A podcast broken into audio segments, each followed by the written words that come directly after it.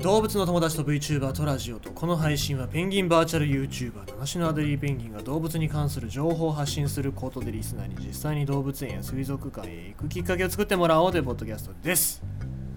今日はまあニュースとしてすげえなと思ったのが新庄剛志選手、まあ、引退して14年間。日本ハムファイターズで引退して14年。で14年ぶりにまたプロ野球目指すっていうことで今日は12球団合同トライアウトって言ってまあ戦力外になった選手をテストしてあうちのチーム入れれるんじゃないかっていう能力を見極めるそういうトライアウトっていうのをやってたんですけどもそこに新庄選手48歳ですよ。48歳だよ選手で、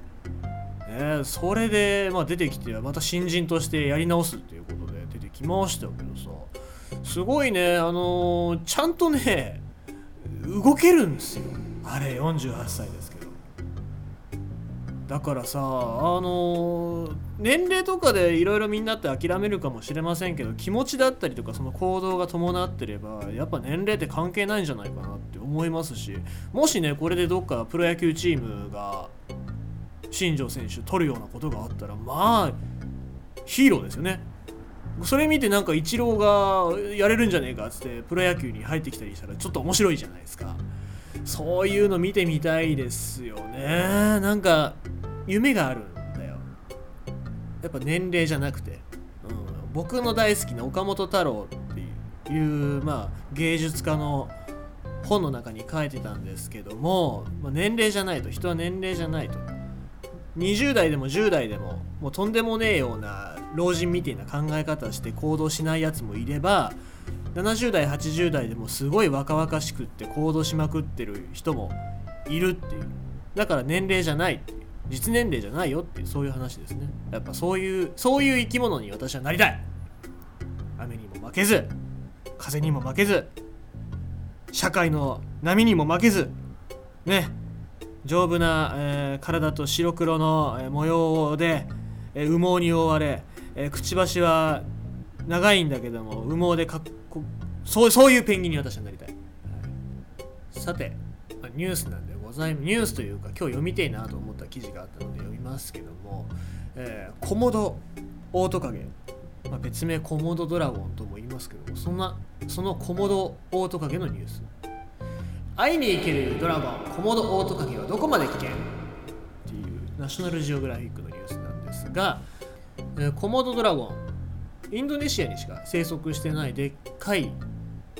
トカゲなんですけども、まあ、うちの母ペンはトカゲとかそういう爬虫類が苦手なんで絶対無理だろうなと思うんだけど、えー、体長3メートル体重が140キロ以上にもなるっていう、まあ、大型の、えー、コモドドラゴンなんでございますけどももしこれ日本で会いに行くのであれば伊豆伊豆にある伊豆まで行かないと見に行けませんけどもインドネシアの、まあ、4つの島、まあ、そこに生息してるんですけどもそこに行けば会いに行けると。見ることができると。ただし自分たちだけで歩き回っちゃいけませんよっていう。なんでかっていうと森の底かしこにコモドドラゴンがいるからと。いうわけなんですね。コモドドラゴンそんな優しい生き物ではないです。で現地の観光ツアーのガイドさんの説明がある時に必ず2つ言われるのがコモドドラゴンの生息地を保護するため、えー、観光客に開放されている地域っていうのはその国立公園の5%未満ですよっていうこととあと1つは観光客はガイドかレンジャーをつけないと歩き回っちゃいけませんよっていう話です。でちなみにこのガイドとかレンジャーっていうのは長さ1.8メートルの木の棒を常に持っていると。何のために持っているのかっていうとコモドドラゴンがあなた方に少し興味を持ちすぎた場合に追い払うために使うものですっていう。そういう説明をされるわけなんですけども、まあ、だから要するにコモドドラゴンというのは凶暴です。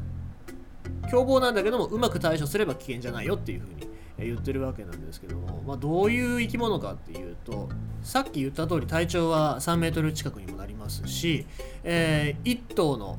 1頭でも簡単に大人の人間を倒せるっていうぐらいの力を持ってるし、まあ、何しろ顎は180度近く開いて、えー、歯はホウジロザメと同様に、えー、平場のように、えー、平らの刃のようになっててで獲物を待ち伏せてから藪からバーって飛び出して襲いかかってくるっていうそういうしかもしかもですよ唾液に毒が含まれているので体内に入ったら血圧が低下して出血が止まらなくなるっていうそういうたちの悪い攻撃を仕掛けてくるわけなんですけどもまあでもそんな、えー、公園の中でもコモドドラゴンに襲われて死亡する可能性っていうのは注意してればまずはないということですね。で、まあ、コモドドラゴンって世界最大のトカゲで、まあ、変温動物なわけなんですけども基本的にそういう変温動物っていうのは日光浴をしないと動けませんからその火の熱さによって、まあ、そのエネルギーのレベルを変えていくっていうこと、まあ、基本的にはのんびりと、えー、エネルギーを捕食だったり繁殖のために温存してるというわけなんですよ。ただし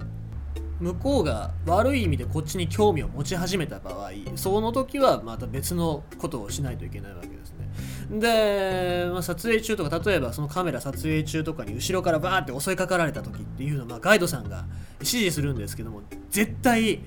コモドドラゴンにこう対した時に走って逃げちゃダメですっていう。でなんでかっていうと逃げるのはその鹿だったりとか豚だったりとか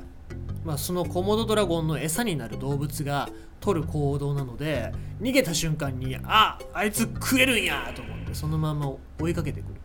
というわけなんです。なので絶対に立ち上がって、えー、その場を動かない。で、えー、そのレンジャーの人たちが持ってる棒とかで追い払うっていうのが、えー、必要ですよっていうことですね。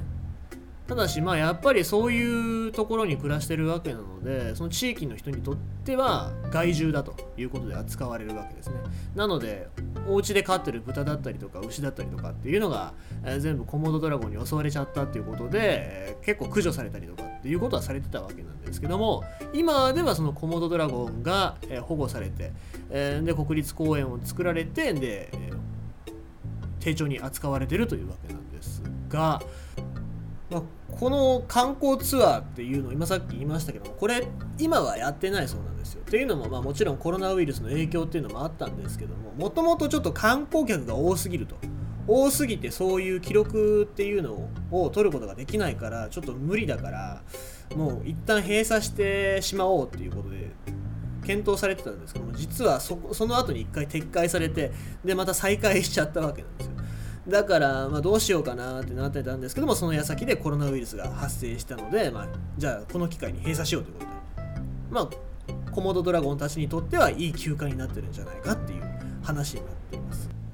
まあ言うてもともとはコモドドラゴンたちの土地なわけでございますからそこにね人間が立ち入ってどうこうしてやるっていうのもおかしい話でございますので、えー、まあ、そういう時間今の時間に必要な研究だったりとかっていうのが進んでいけばいいんじゃないかなと僕個人的には思っております。ということでございまして今日は、えコモドドラゴンにまつわるお話でございました。